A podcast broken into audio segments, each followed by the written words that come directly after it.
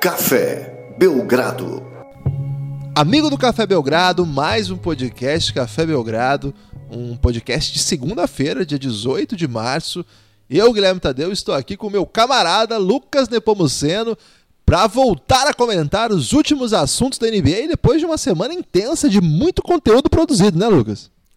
Olá, Guilherme. Olá, amigo do Café Belgrado. É isso, né, cara? Muito conteúdo produzido, muito material extra aí para os apoiadores que dão a honra de presentear o Belgradão com uma parte aí é, pequena, mas digamos significativa para o nosso coração do seu apoio, do seu carinho e agora a gente com duas minisséries exclusivas, Guilherme, além das séries.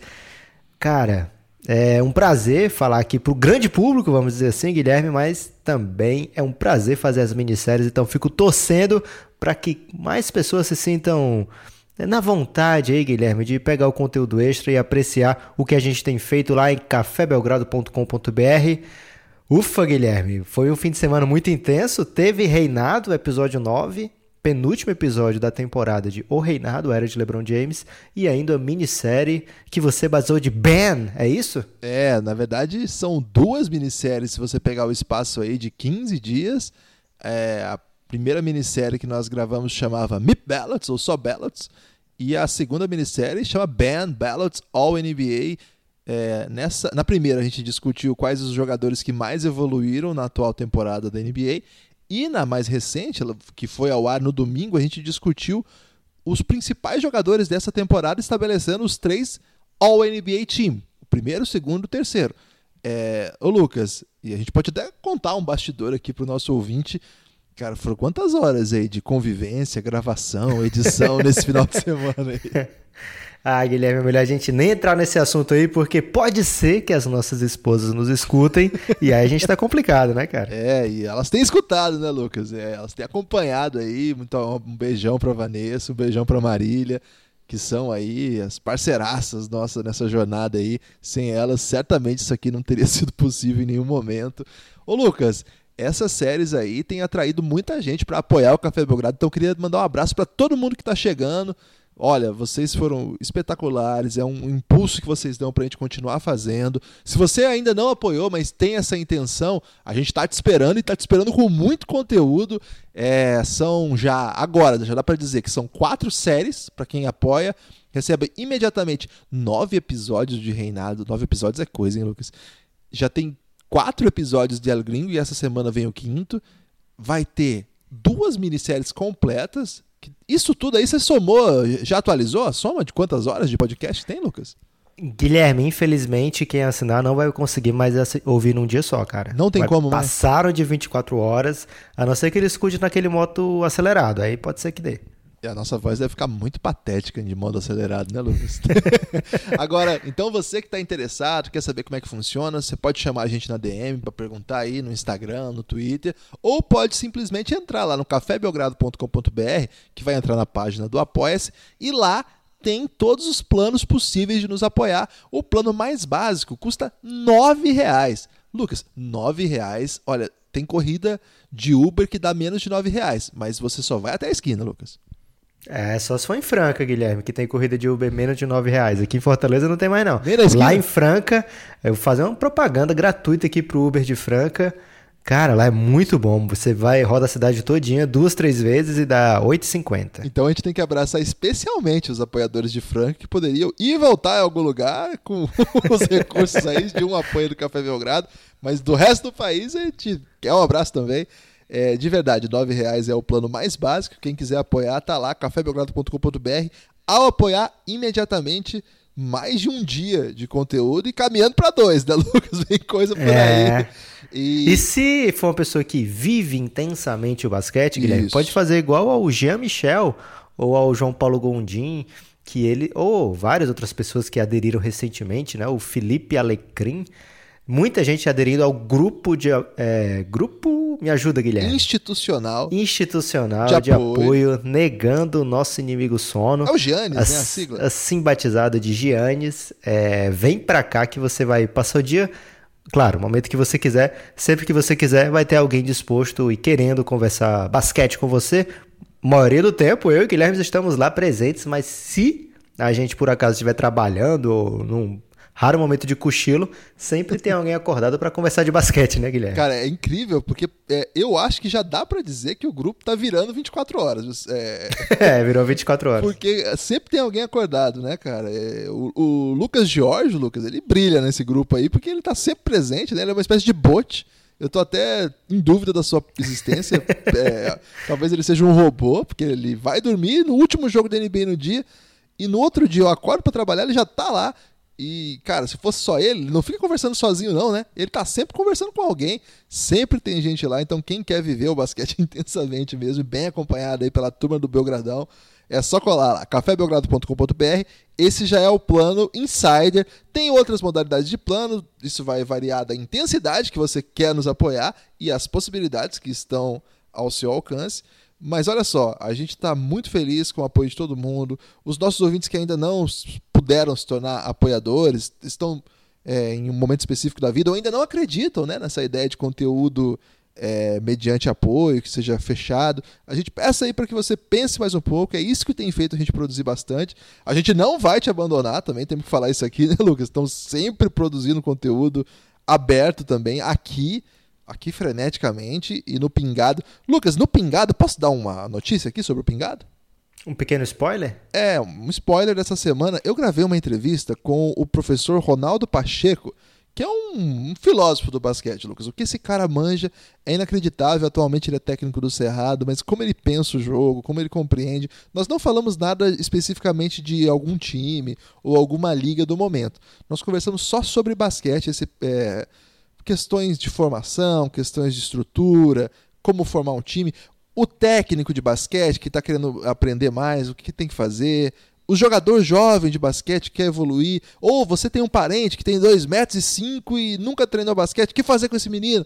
A gente conversou coisas assim, sabe? Então deve ir ao ar essa semana. Sigam lá o feed do Pingado, que é um projeto que a gente tem muito carinho também.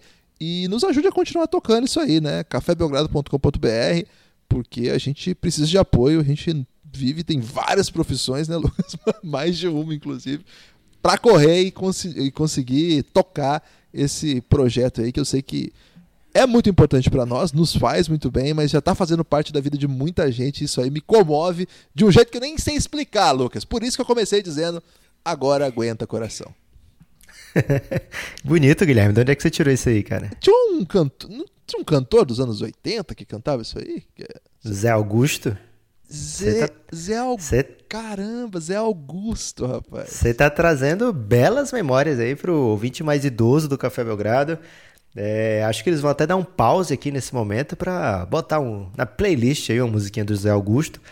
Cara, ele era muito romântico, Guilherme. A gente podia trazer o Zé Augusto aí em algum episódio, né? Será que ele gosta de basquete? Por onde andará Zé Augusto? Se você sabe do paradeiro do Zé Augusto, fala pra gente aqui que a gente avisa as autoridades. É, o Zé Augusto tinha um perfil meio SBT, assim, de fama, né? Ele... perfil meio SBT? Eu não sei, posso estar sendo injusto, porque ele fazia muito sucesso. Inclusive lá em casa rolava um Zé Augusto em festejos diversos, desde Páscoa até Carnaval, Lucas. Sabe quem é que tá festejando também, Guilherme? Quem? A torcida de Filadélfia que finalmente pode dizer, olha, ganhamos do Milwaukee Bucks, batemos um grande concorrente aí na, na briga dos playoffs do leste e iremos entrar empolgadíssimos nessa disputa. Você assistiu o jogo, Guilherme? Assisti, cara. Que, que jogo incrível, hein? Caótico, pelo amor de Deus. A impressão que eu tive ao longo do jogo, Lucas, foi. Eu, eu, o primeiro tempo eu assisti editando o que faltava para subir do Ben, que é a nova série que nós publicamos. Inclusive foi o episódio que nós dizemos o que aconteceu com o LeBron no All NBA Team. Não vou dar spoiler aqui. Caramba. O, apoiador vai ter que, o, o ouvinte vai ter que ir lá no cafébelgrado.com.br e o apoiador que talvez não tenha ouvido ainda vai ter que ir lá procurar no seu arquivo aí do Belgraflix, que já está tomando forma. Então, o primeiro tempo, vou ter que ser sincero, sou sempre muito sincero aqui com o nosso amigo ouvinte, não estava atento o suficiente para fazer análise pormenorizada. Mas no segundo tempo eu cheguei chegando. É... Como que eu posso dizer? Efusivamente, dá para dizer assim? Pode ser? Efusivamente? Junto com o Yannis, né? O Yannis veio pro segundo tempo de um jeito que, meu Deus. E a impressão que eu tive, Lucas, é que aquilo ali era um basquete 2.0, sabe? Não era mais coisa pouca, não. Era um negócio. É, Quando você coloca de um lado Giannis, Ben Simmons, Embiid, cara, olha o tanto de unicórnio que a gente tem em quadro no mesmo tempo. É muito impressionante, Lucas. Eu fiquei empolgadíssimo. Soltei um tweet aí que queria até sua análise. E se a gente casasse o Giannis com a sua namorada brasileira, Anne, e naturalizasse ele a tempo pro Mundial? Eu tomei um elástico aí. Porque o cara que casa com uma brasileira tem cidadania O brasileira. Yannis também namora uma brasileira? Caramba, confundi, é o Embiid. É por isso que eu tomei um grande elástico aqui, Guilherme. Porque eu, Eu não sabia que as confuso, brasileiras. Não sabia que as brasileiras estavam substituindo as Kardashians agora no ramo do, do namoro de jogadores da NBA. eu fiz uma grande confusão aqui de lendas do basquete, o amigo Você ouvinte- que é um, um grande conhecedor desse assunto aí, Guilherme, dos bastidores do romantismo da NBA, você não pode dar esse tipo de mancada aqui no Café Belgrado, não. Eu misturei, Lucas, porque eu juntei todo mundo que é muito diferente, que a gente chama de unicórnio, e botei um casando com o outro aí numa grande confusão que não vai acontecer, porque a gente quer o Embiid, Lucas. Desculpa, tô- estou nem dá mais pro ele já jogou pela seleção grega aí. Mas uma naturalização do Embiid, você topa a tempo aí pro Mundial, não? Ah, cara, eu tô topando até o DJ Wilson aí se rolar, de repente. Alô, brasileiras.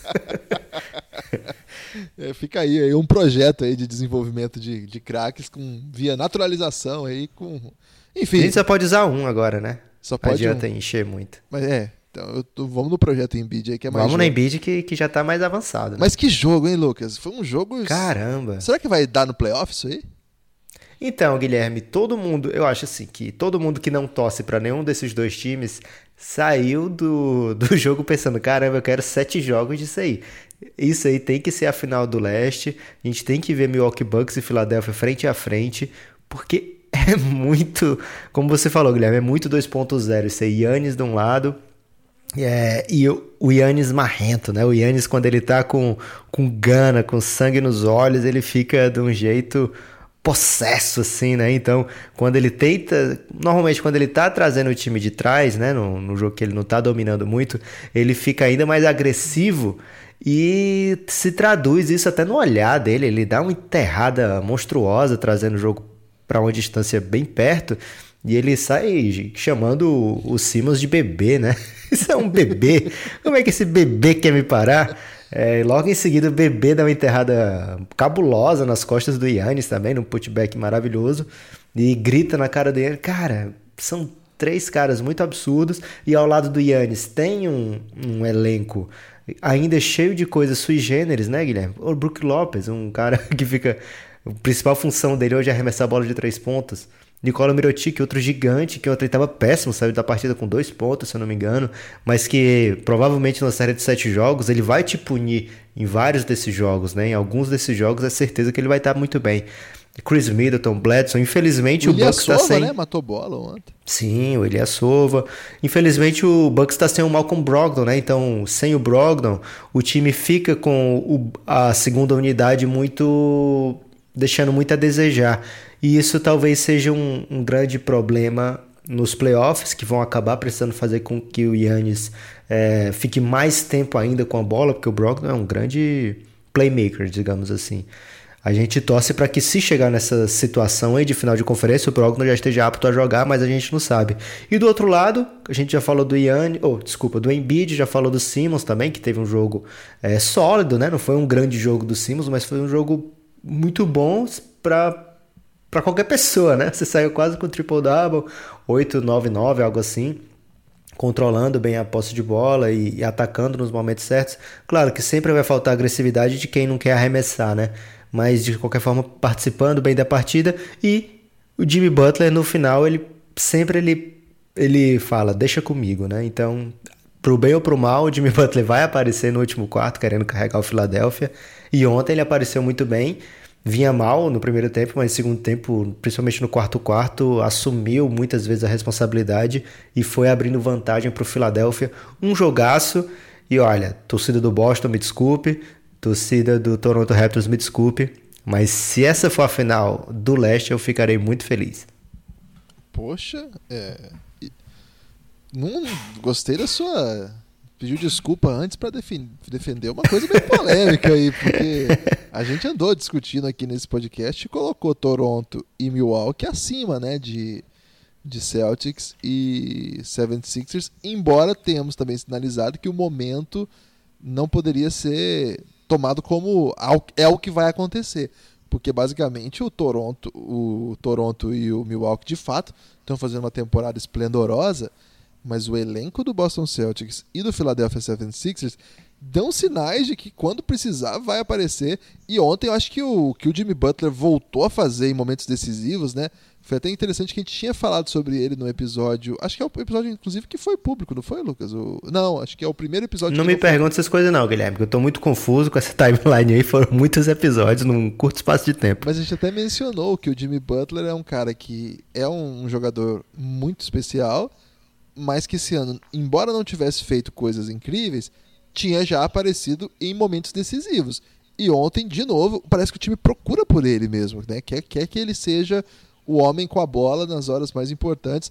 O Ben Simmons fica numa situação meio constrangedora quando isso acontece, porque é, se ele não tem a bola, Lucas, ele, ele meio que facilita né, a marcação do adversário, porque é um cara que você não precisa cuidar. Ele com a bola não dá, acho que foi até o Betinho que falou aqui nesse nosso podcast, um abraço pro Betinho. Ele com a bola não dá para você ficar esperando lá dentro totalmente é, como se pagando para chutar, não porque ele é perigoso, porque de fato ele não chuta, Lucas. Inclusive os, os amigos do, do Twitter estão muito pistola, vários mandaram mensagem, mas ele não vai nem tentar? Não, ele já deixou bem claro, ele não vai tentar. Mas por que, que mesmo assim não dá para deixar ele livre? Porque ele tem a passada e a envergadura muito, muito empoderante, vamos dizer assim, é, empoderada ou preponderante.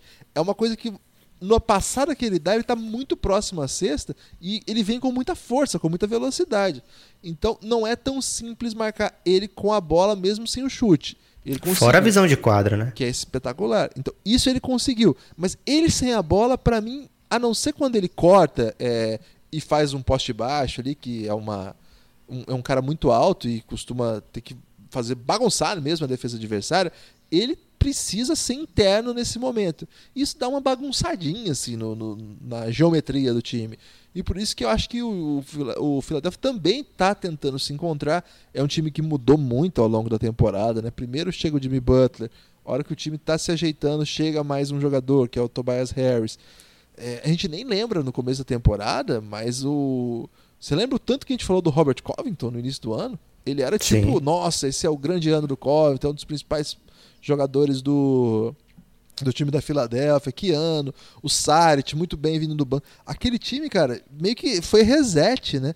É, aquele trabalho, aquelas tentativas que ali estavam estabelecidas, já foram mudadas tantas, tantas vezes e tanto que chega um dado momento que você precisa esperar mesmo. Agora, a trade deadline foi antecipada, inclusive essa foi uma das questões que fizeram com que a trade deadline fosse antes dessa vez, qual? Que o time tivesse tempo para preparar depois das trocas. Tem tempo, Lucas. E a vitória de ontem mostra duas coisas. Primeiro, que o Philadelphia fala grosso e que não é novidade para ninguém. Segunda coisa, que também não é novidade para ninguém. Os playoffs do leste Olha, eu tô empolgadíssimo, Lucas. Estou muito empolgado com que vão ser esses playoffs do leste. E acho que é pela primeira vez em muito tempo que eu fico empolgado com o playoff do leste. é, se você for pegar aí, ouvinte, pegar o arquivo do Café Belgrado do ano passado, a gente tem vários episódios sobre o Oeste. E pro leste era mais ou menos quando a gente era, se sentia obrigado a falar, portanto a gente já ter falado do Oeste, né? E em contrapartida, esse ano, esse podcast de hoje, a gente vai focar só no leste, já falamos desse jogaço, Guilherme, e agora eu te convido para a gente projetar este grande playoff, falar dos times, né? A gente já falou um pouco do Bucks, mas se você quiser adicionar alguma coisa, do Philadelphia também, mas acho que a gente pode começar lá de Toronto, Boston, até chegar ali a rabeira, quem tá brigando ainda por playoff. O que, que você acha? Gostei, gostei da ideia, Lucas. Então vamos lá, você que manda. É, vamos começar então pelo o Milwaukee Bucks, a gente já falou, vamos começar então pelo Toronto Raptors, essa análise é, dos times que faltam ser comentados aqui sobre essa conferência que empolgou tanto, né, Lucas? Cara, o Toronto, eu acho que diferente do ano passado, dessa vez vai. A gente já deu alguns motivos para isso aqui. E o, o, ouvinte um pouco mais antigo do Café Belgrado lembra que é, o Toronto dificilmente é, me, me seduz, né, Lucas? Eu sou muito reticente com o Toronto Mas mudou muita coisa mesmo, assim, do ano passado. A gente sabe que foi um time que liderou, que todo mundo empolgou e que foi eliminado pelo LeBron James. Mas o LeBron James teve que fazer muita coisa, assim. Foi um negócio, assim, foi um, um dos maiores momentos da carreira do LeBron, aquele playoff contra o Toronto. Claro que o Toronto frustrou demais a ponto de demitir técnico, trocar principal jogador. Mas o que eles fizeram esse ano, o tanto de peça que eles mudaram, a impressão que me dá é que de fato vem um time novo por aí. A gente falou bastante nos episódios fechados de dois grandes personagens desse time, né, Lucas? Que são Kawhi Leonard e Pascal Siakam. E a impressão que eu tenho, toda vez que eu vejo um jogo do Toronto, não é nem centrado na atuação desses dois grandes caras que já falamos bastante sobre eles. Mas, Lucas, como esse time tem opção, cara? Esse time não morre de tédio. Ele sempre tem alguma coisa para fazer, né? É verdade, Guilherme. Eles têm um grande técnico ainda se provando, né? Nick Nurse, primeira temporada dele como técnico. Agora, existe um hot take in the making, Guilherme, sobre o Toronto Raptors. Hot take que in é, the making?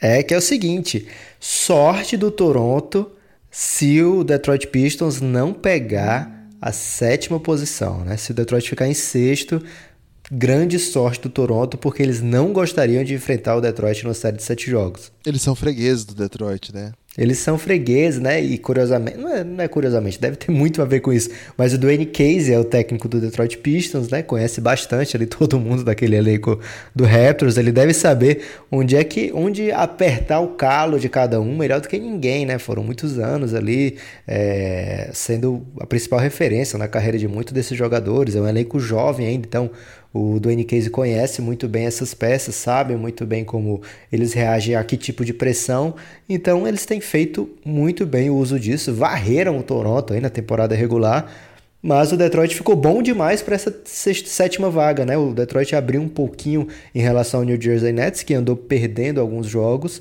e agora o Detroit sobe. Mas falando do Toronto, eles estão num momento esquisito nessa temporada, Guilherme. Nos últimos 10 jogos estão com 5 derrotas, é, a não ser que nesse último mês, né, um pouco menos de um mês que falta para acabar a temporada, eles consigam dar um sprint final, eles vão entrar meio que longe do melhor momento deles na temporada.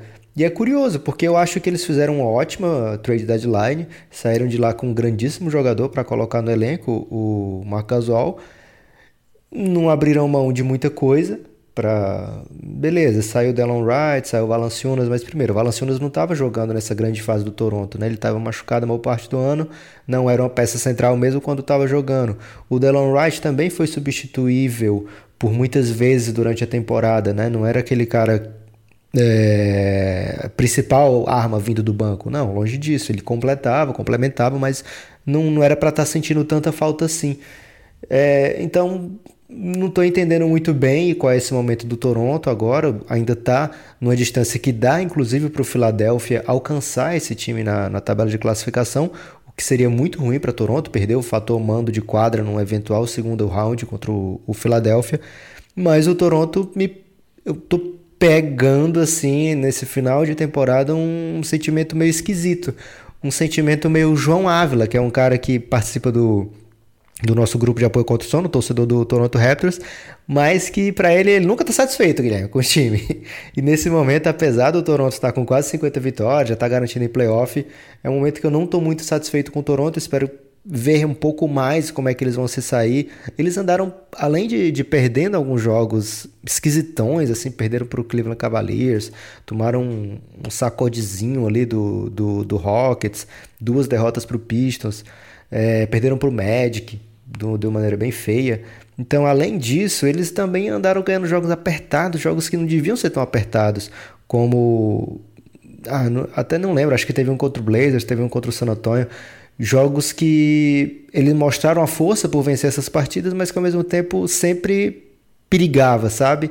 Então, é, o Toronto me deixou um pouco reticente quanto a eles nessa temporada, nesse fim de temporada, mas eu acho que isso é bom para eles, porque ano passado o Guilherme estava muito confiante e eles se deram mal, então pode ser que esse seja o segredo. Nós trocamos de posições, né, Lucas? Eu empolguei com o Toronto e você não. É, esse, é o, esse é o retrato aí desse momento. E o que mostra uma grande sabedoria sua, porque ano passado eles não tinham Kawhi e esse ano eles têm. é, e eu. É, vamos lá. Vamos ver o que vai acontecer, né? E o Celtics, Lucas? É, teve um momento empolgou lá na virada, eu acho, do ano. Depois a gente desempolgou. E agora tá de novo no momento empolgou ou já desempolgou de novo? Você tá dizendo que a gente é meio de lua, Guilherme? Sim, depende, vai de acordo com o resultado? Eu acho que a gente não é muito assim, não, cara. Não, eu não disse nós, eu disse o time, poxa. Ah, tá, beleza.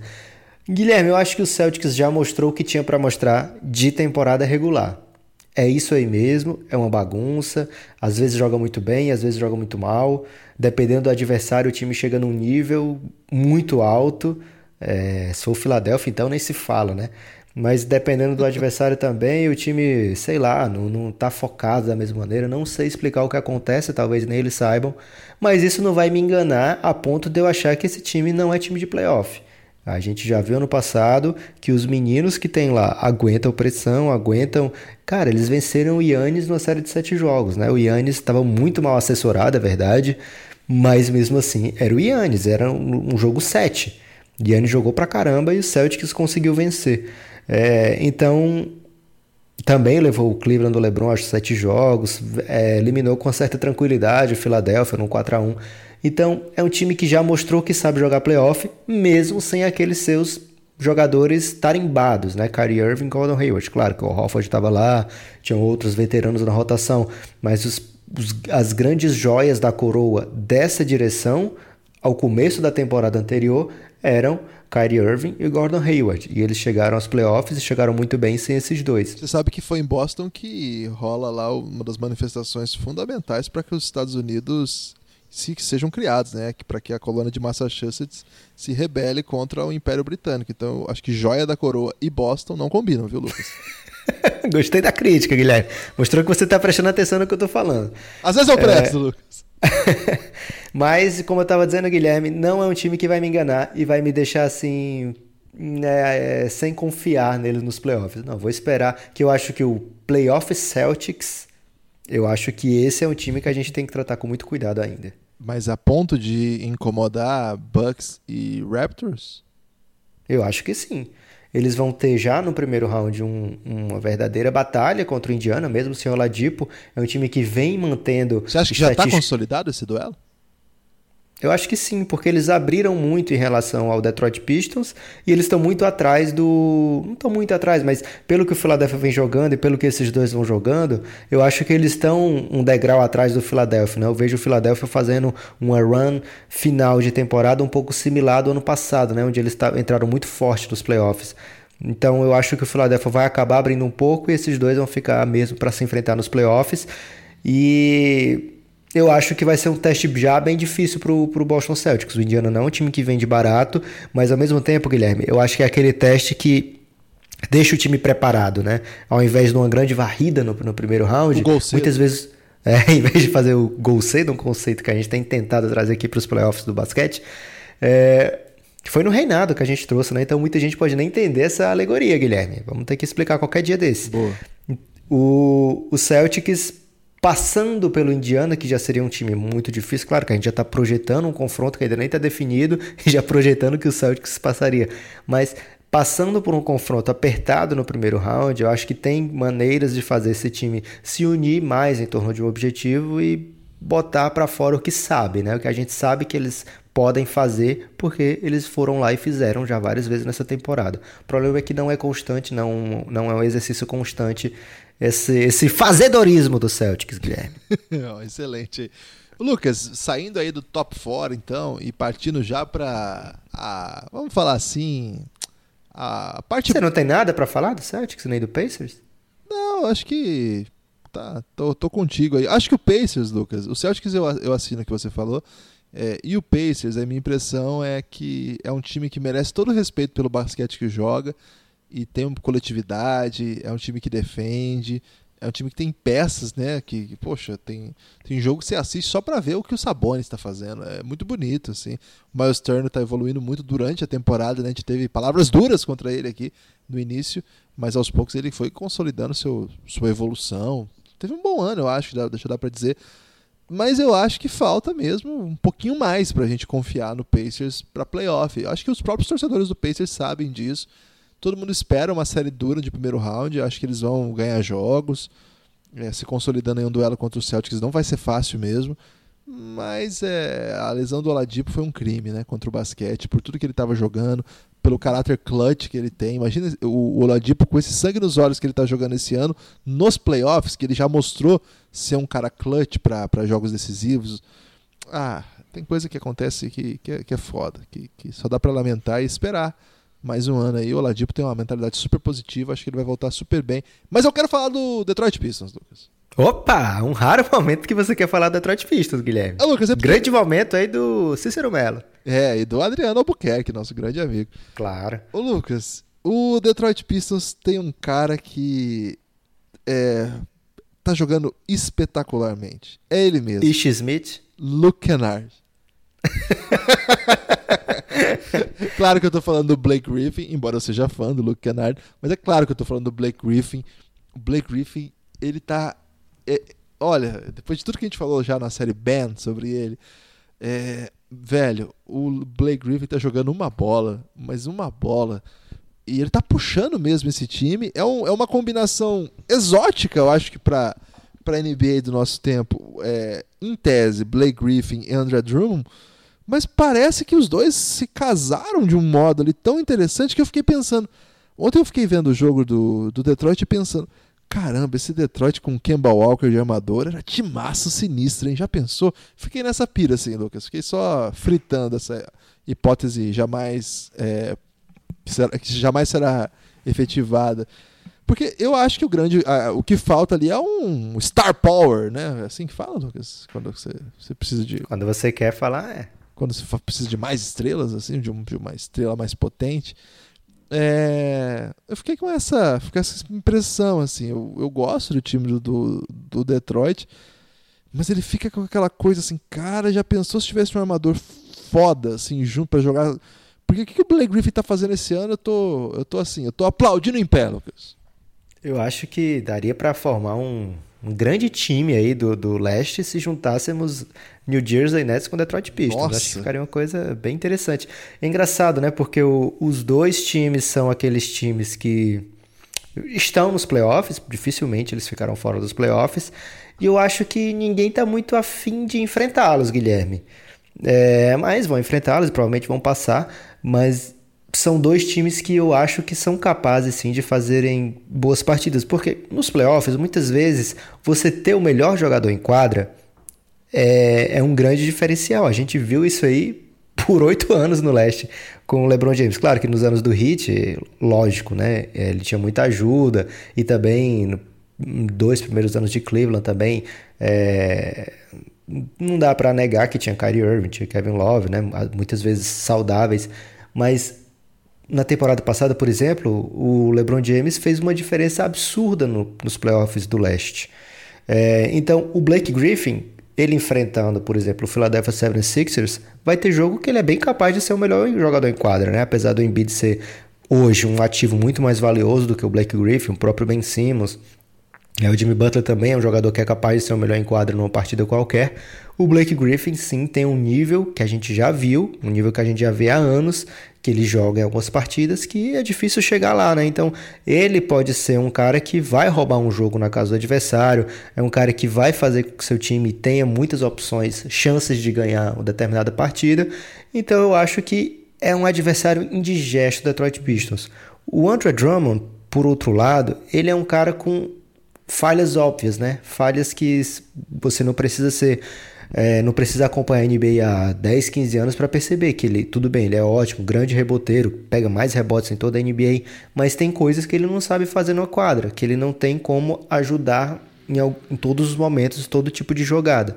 É, então o, o, Detroit Pistons acaba tendo isso que você falou, né? Quem são as pessoas de confiança para colocar num momento decisivo, né? Você tem o Blake e Red Jackson é um armador muito abaixo hoje. Se você for pegar a é, média da NBA, o Red Jackson não dá, cara. Não dá para ele ser um cara que ganha mais de 10 milhões de dólares no, no, no folha salarial e ele ganha bem mais do que isso. Então o Pistons já tem, já tem problemas, né? Mas eu fico feliz porque Não pelo Pistons ter problema. Eu fico feliz pelo Pistons estar voltando aos playoffs, tá terminando a temporada numa high note, né, Guilherme? Então, numa maneira bacana, assim, vencendo uma boa parte dos seus jogos. Ele que ameaçou ficar fora dos playoffs mais uma vez, seria bem triste. E a gente está tendo a chance de apreciar a carreira de Blake Griffin. A gente não sabe quantos anos mais a gente vai ter de alto nível do Blake Griffin. Você tá aposentando um que... o Blake Griffin? Pelo contrário, um cara que está desde 2009 na NBA, foi draftado, machucado, não pôde jogar a primeira temporada, depois veio jogando, fazendo uma, médias históricas como um novato, depois várias lesões durante a carreira, muitas, muitas, muitas, muitos tipos de lesões. Teve lesão, Guilherme, que ele ficou fora da temporada por ter dado um soco muito forte na cara de, um, de uma pessoa que trabalhava no Clippers. Que era o melhor então... amigo dele, curiosamente. então. Um é... dos melhores momentos da amizade, desde aquela música Amigos para Sempre.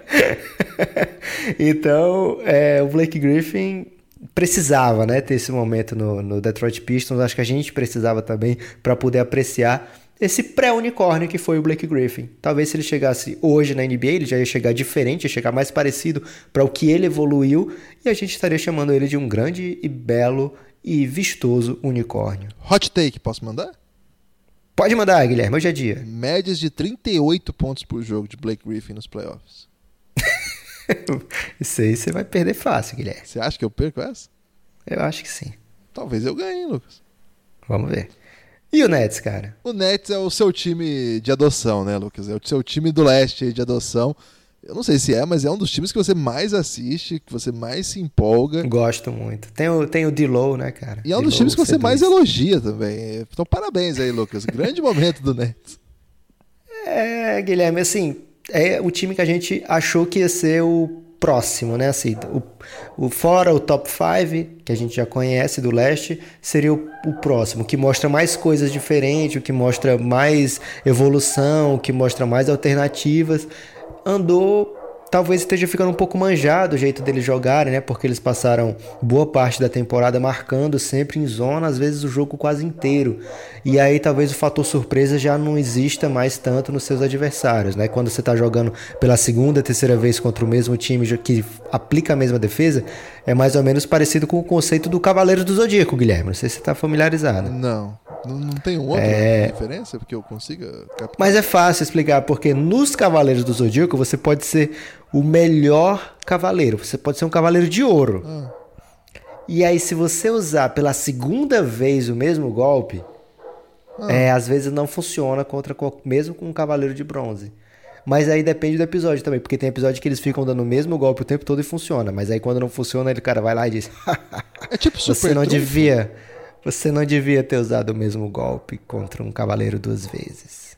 E aí ele vence do nada, né? Porque eles são muito resilientes os que vencem.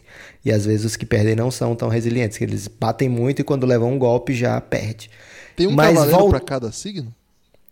Tem, claro que tem, Guilherme. O que seria do, do horóscopo se não tivesse um cavaleiro para cada signo, Guilherme? Quem protegeria a casa de touro, por exemplo? Se não Aldebaran. É, então, o Nets. Se você me xingou em grego agora, Lucas, e falou de Cavaleiro Zodíaco, pra mim quer dizer a mesma coisa. o Nets tem muita coisa boa para levar dessa temporada adiante, né? É, se empolgar realmente com o que eles conseguiram construir a partir, digamos, do nada, né? A partir de poucas opções que eles tinham. É, o Chamark sai muito fortalecido dessa temporada. Agora, para playoff, eu não estou muito animado, assim, que eles são capazes de roubar jogos ou vencer uma série. A torcida deles é boa, hein, Lucas? A torcida é boa, o ginásio é lindo, mas o ginásio é tão confortável, Guilherme, tão bonito, assim, tão gostoso, que eu acho que até o adversário vai gostar de jogar lá. e eles vão acabar sendo varridos aí de uma maneira um pouco triste. Varridos, mas Sério? eles vão ter minha torcida. Eu acho que eles roubam um joguinho, viu? Tô, a impressão que eu tenho, porque eu acho que é um, é um técnico que vai ser sagaz na hora dos ajustes ali. Da, de playoff é muito isso, né? Ter um técnico bom vai, vai fazer. É, vai, vai, vai dar um upgrade aí nas possibilidades do time. E eu realmente sou convencido pelo impacto da torcida do Brooklyn. Eu acho eles muito legais. Acho que é muito insana a torcida, assim. Eu me lembro daquele playoff, de um raro momento aí de, de sucesso do Brooklyn, é, do, do, primeiro ano lá de, de formação do time, lembra? Que tinha o Paul Sim. Pierce, é, Kevin Garnett, Joe Johnson. Joe Johnson. Quem mais tinha? Deron Williams. Ah, o Deron Williams, é. E tinha o Kirilenko também, não tinha? Cara, já não sei se ele tava nessa época, mas devia ter. É, não sei. Mas eu lembro da torcida, assim, puxando muito o time. Um time cheio de veterano, né? Conseguindo fazer bons jogos. Não sei, eu tô na. É no hype ou na hype que fala, Lucas? Tô no hype aí de, desse, dessas, de qualquer série que tiver o Brooklyn, só pra ver aquele ginásio. Você sabe que eu sou muito fã do Brooklyn, né, Lucas? É... Você tem muitas, muitos itens de colecionador do Brooklyn. É, eu sou fã desse time, eu acho tudo, todo, todo, toda a marca deles eu acho bonito, tudo que eles fazem, assim, eu acho acho que fica super bonito, assim. Preto e branco, né, Lucas? Vou ter que falar isso aqui. É, times preto e brancos acabam seduzindo meu coração, eu não sei porquê. Agora, a última vaga aí fica uma coisa meio confusa, né? Porque. Fica meio. Alguém da Flórida, né? De repente juntam os dois, faz um time da Flórida aí pra, pra enfrentar o Bucks. É e a acabar Florida de Cup? forma. Florida Cup. Vamos, vamos mandar essa sugestão aí pra eles, Guilherme. Qual você prefere dos dois, Hit ou Magic? Ah, velho. Pelo Dwayne Wade, eu prefiro o Hit. Porque eu acho ah, que é. vale a pena ter mais quatro jogos de Dwayne Wade. Eu já botei quatro, porque eu acho que ele sim. já varreu o Hit. É, aí não vai ter como, né? Porque se passar vai ser em oitavo. E aí vai cruzar com o Bucks que tá sinistro. Ah, mas podia ser de repente um 4x1, tipo aquele do, do Golden State com o Spurs, que o Manu ganhou sozinho o jogo. Porra, legal foi aquilo também, velho. O Wade podia ter um desse, hein? Podia, pode ser. E eu não duvido, né? Porque o Wade, puta merda. Né? Cara, ele tá no último. Quando chega o último quarto e tem chance, é bola no Wade, cara. É, então vou torcer para isso. Eu acho que o, que o Orlando Magic é, teve um ano que poderia ter sido melhor. É, é uma pena que o Vucevic. Será que ele sai? Você acha que pode ser uma despedida do Vucevic aí, do Orlando?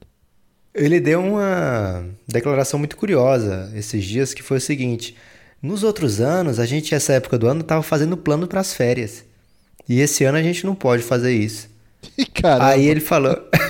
e era muito triste. Aí ele completou, né? Nos outros anos. Porque eu fiquei com medo que era triste que ele não estava fazendo o plano das férias, Guilherme. Mas pelo que eu entendi, realmente era triste nos outros anos acabar muito cedo a temporada e já pensar em outras coisas, né? Então, cara, deve ser muito esquisito jogar em times como o Med, times que passam muito tempo sem brigar por nada, aqueles jogadores acabam absorvendo a mentalidade, né? Então é muito bacana quando, olha só, eu quebrando a regra, Guilherme, quando a gente vê o Phoenix Suns vencendo jogos e comemorando Qual como se fosse você quebrou agora da lógica de, de falar do time do Oeste hoje. Ah. O Phoenix Suns vencendo jogos e comemorando como se realmente importasse alguma coisa aqueles jogos que eles estão vencendo nesse momento, ou como o Knicks, né, que um toco do Exônia no LeBron James, olha aí, grande aumento do toco é, eles comemoram assim como se tivessem garantido a vaga nos playoffs, né? Mas foi apenas a 14 vitória em 70 jogos. É, então é preciso vencer, né? É preciso estar brigando por algo para que esses jogadores também adquiram a mentalidade vencedora. E é né? preciso eles... paz para poder sorrir, né, Lucas? É preciso amor para poder pulsar. Pois é, Guilherme. Fica a dica. É, o, o, Lucas, eu tenho um enigma para você aí, o Enigma Vucevic. Quero que você analise com sua sapiência já tradicional. Vamos lá. O Vucevic, não sei se você está familiarizado com a sua nacionalidade, ele é montenegrino, Lucas. Certo. É, inclusive, Montenegro virou um grande debate na última transmissão da ESPN, porque o Rômulo começou a cantar Lu e Flor e o Agra ficou muito pistola. Teve isso. É, agora é o seguinte, Lucas não sei se você também está familiarizado, sei que está, na verdade. É, Montenegro será o adversário do Brasil no Mundial da FIBA. Temido. Agora a questão é a seguinte, Lucas. Uma renovação de contrato com o Orlando Magic pode facilitar a presença de Vucevic contra o Brasil. E realmente é, o Brasil teria chance se ele não jogasse, por exemplo? Talvez. Se ele jogar, tem também. Menor. Mas talvez, não dá pra desprezar essas. Ah, Guilherme, eu torço para que todo mundo vá, cara. Não tem essa não, é mundial. Eu torço muito para que o mundial da FIBA seja algo parecido com o mundial da FIFA, né? Que o grande craque ele tá lá, independente do que seu time que paga seus salários pensa, né? Porque estar lá é o grande momento da vida desses caras. E então eu torço para que o mundial da FIBA seja também chegue a esse nível, né? Chegue a esse nível de excelência, chegue a esse É, as pessoas passam quatro anos esperando a Copa do Mundo de futebol, né? O dinheiro que gira ao redor disso é, é absurdo e eu torço para que o basquete chegue nisso. Então, tendo os craques lá, fica mais fácil que isso aconteça. Se o Brasil vencer, se o Brasil passar de fase, espero que seja por competência própria e não porque não foi ninguém, né? Porque também vencer ninguém não adianta muito. É, a gente vai comemorar o quê, né? Então, tomara que todos, to, todos possam ir, que o Vucevic vá, que o Grego vá, que o Steven, o Steven Adams vá e que o Brasil passe de fase aí na base da categoria, Guilherme. Wishful thinking. É, amigo ouvinte, eu conto ou vocês contam? ah, mas se o Brasil for varrido, cara, acontece. Vamos trabalhar para ser melhor da próxima vez. acontece muitas vezes. Né? vamos trabalhar para ser melhor, vamos cobrar para que seja feito de uma maneira melhor nosso trabalho de base e daqui a uns anos a gente possa competir com esses caras. Mas vá, Vucevic, pode ir, não vai faltar dinheiro, não vai faltar comida na sua casa. E eu, respondendo, Guilherme, eu acho que ele fica assim no Magic porque o Magic sabe o que ele é capaz e eu acho que o Magic é um time que vai pagar o que ele quer. Os outros times talvez fiquem um pouco receosos, porque em muitos anos de Magic ele não levou o Magic a lugar algum, digamos assim. Né? Ele fez grandes números, mas o Magic não se tornou mais contender ou menos contender por causa do Vucevic. Eu acho que ele não vai ter um mercado assim de salário máximo, né? Então acho que quem vai dar um salário bacana, assim, que vai agradá-lo, é o Magic. Eu acho que ele fica por lá. Mesmo com 10 mil pivôs, o Magic vai mandar essa? Cara, o, o Mobamba não mostrou até agora um motivo pro Magic não querer o Vucevic ainda. É, tô contigo nessa. A gente já descartou o Hornets? Nenhuma chance aí de uma, um sprint final com Kemba fazendo milagres? Cara, é um time que tem jogado tão mal, né?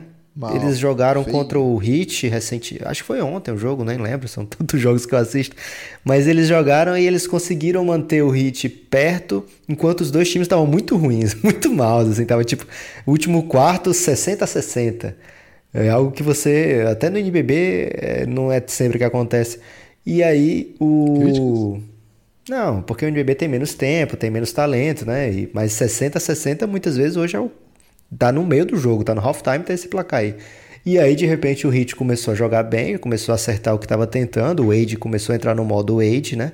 E aí o Hit abriu muito fácil. Então, hum, se pela distância ainda dá, tá dois jogos atrás do Hit, né? O que são dois jogos numa temporada de 82, né? Mas, cara, é pelo que ele tá jogando que eu acho que não tem chance. É, tô, tô contigo nessa, viu, Lucas? Quer encerrar? Não, não podemos encerrar agora não, Guilherme. Porque, porque temos brackets da NCAA. Vai começar amanhã, o First Four, é isso? Você gosta disso aí, Lucas, agora? Claro, Guilherme. Todo mundo, todo mundo que gosta de basquete gosta de loucuras de massa, né? Loucuras de basquete. Então, aproveite. Olha, olha propaganda que a gente vai fazer aqui, Guilherme. Uma mão lava a outra, é isso? A ESPN vai passar muito jogo. A ESPN vai passar muito jogo. Se não estiver passando na TV, provavelmente vai estar no Watch ESPN. Não, eles já transmitiram, já avisaram o seguinte, Luke, vai ser assim. Vão transmitir os dois jogos do First Four, que tem uma pegadinha do First Four, né? São quatro jogos desse First Four. Isso, são, é First Four, mas não é First Four, né? É, são é, oito são times. São oito e aí, por que, que tem isso aí? Para definir quais são os 64 times do March Madness. E aí, o March Madness começa de fato, de, sim, de fato, de direito, na quinta-feira, Lucas. E aí é o dia inteiro de jogo, velho. É quinta-feira, do meio-dia até eternamente. Eternamente é tipo duas da manhã. é, na sexta-feira, meio-dia até as duas da manhã. E aí é jogo todo dia, toda hora e vai misturando, às vezes mistura de um jeito que a gente fica irritado, porque a gente está prestando atenção em algum jogo eles mudam, às vezes fica legal, porque eles mudam para um jogo melhor. É, a primeira rodada, é, esses dois, esses dois dias serão. Todos os times jogarão nesse intervalo aí de dois dias, e aí perdeu já era. No sábado e no domingo, de novo, o dia inteiro de jogos com os vitoriosos desses dois primeiros dias. O sábado e domingo eu costumo gostar muito, Lucas, porque para mim são os melhores dias, esses quatro primeiros dias de March Madness, que é basquete todo dia tal, um verdadeiro caos. Então tem muita coisa para ver, né, cara? Tem o Zion Williamson, tem o RJ Barrett, tem o Moran, que tá arrebentando, né, cara? A boca do balão.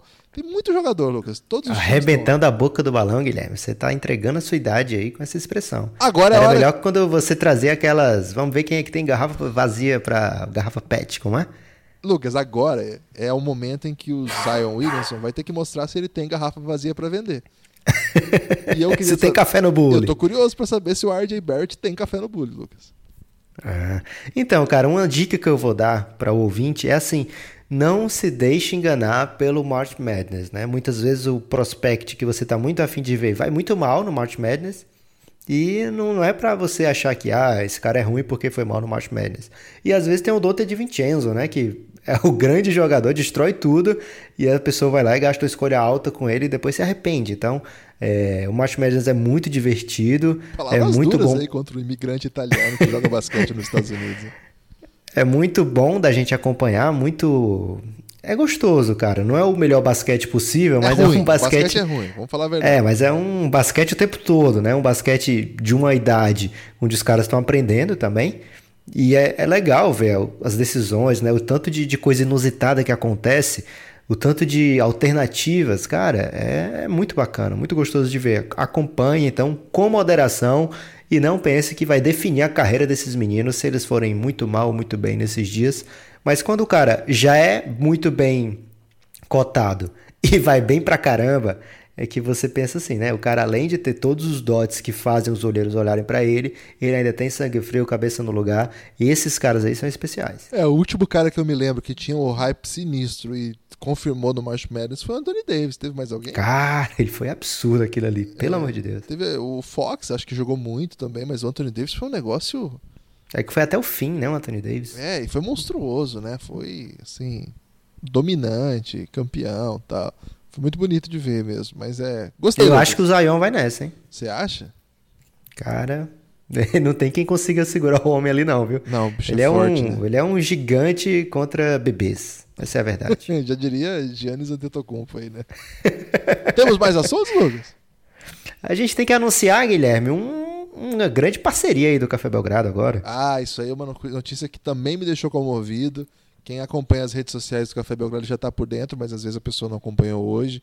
Lucas, olha só o grau de ousadia que nós chegamos. Temos uma parceria internacional, Lucas. É, trocamos e-mails em inglês, Guilherme. Que momento. Grande momento aí do, do inglês necessário. inglês necessário. o Castbox. Cara, a gente ficou falando aqui por mais de um ano que é o melhor aplicativo para se ouvir podcasts que existe, e agora aí estampando uma, uma, um banner lá do Café Belgrado, um, muito bem feito, inclusive. Você pode parabenizar o artista que fez esse banner aí, viu, Lucas? Se você gostou desse banner, por favor, diga pra gente. Se não gostou, pelo amor de Deus, não me fale.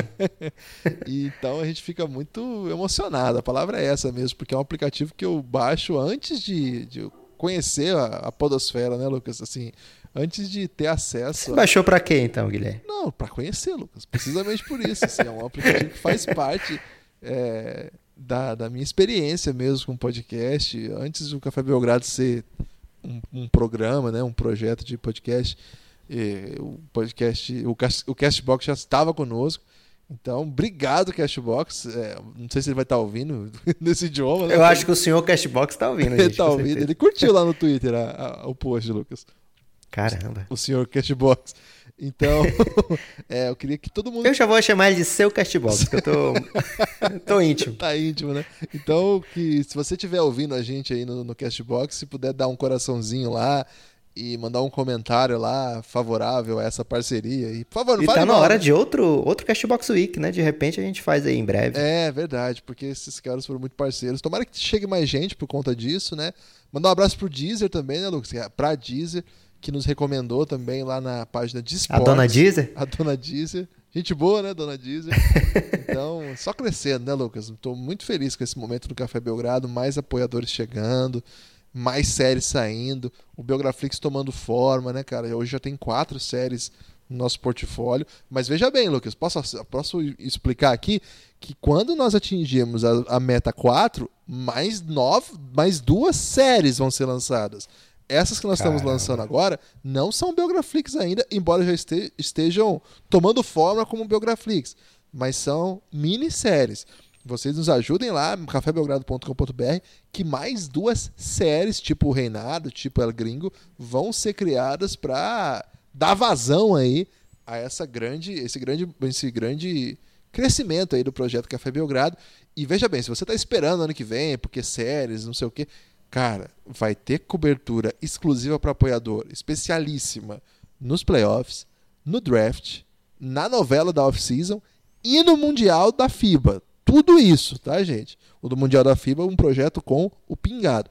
Tudo isso para apoiador. Então não vai ter, não vai ter descanso. Não espere pro ano que vem, porque tá acabando a temporada, seu time já foi eliminado. Sai dessa, meu amigo. Vem conosco, cafébelgrado.com.br. Você quer falar do, de alguma coisa desse monte de coisa que eu falei, Lucas? Não, quero só fazer um destaque final, Guilherme, que é uma crítica severa Eita. a nós mesmos, né? Mais uma vez a gente planeja planeja fazer um podcast pequeno e acaba fazendo grande. Então, desculpe aí, amigo ouvinte, a gente querer ser mais sucinto, mas a gente se empolga falando desse esporte maravilhoso, falando desse. Guilherme, seria massa se fosse um esporte bretão, né? Porque eu adoro falar esporte bretão.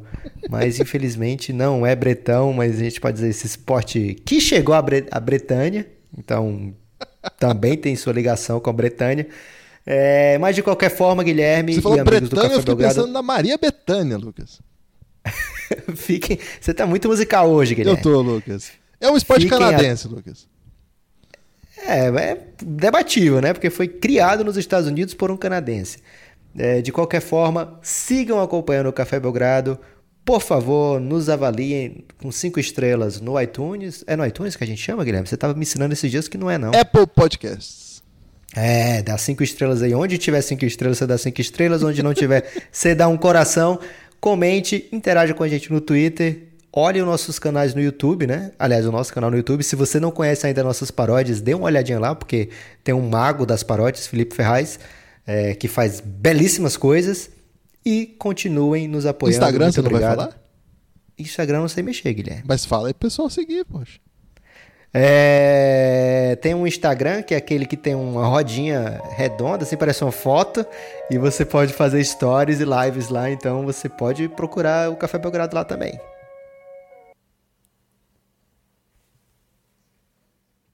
Belgrado.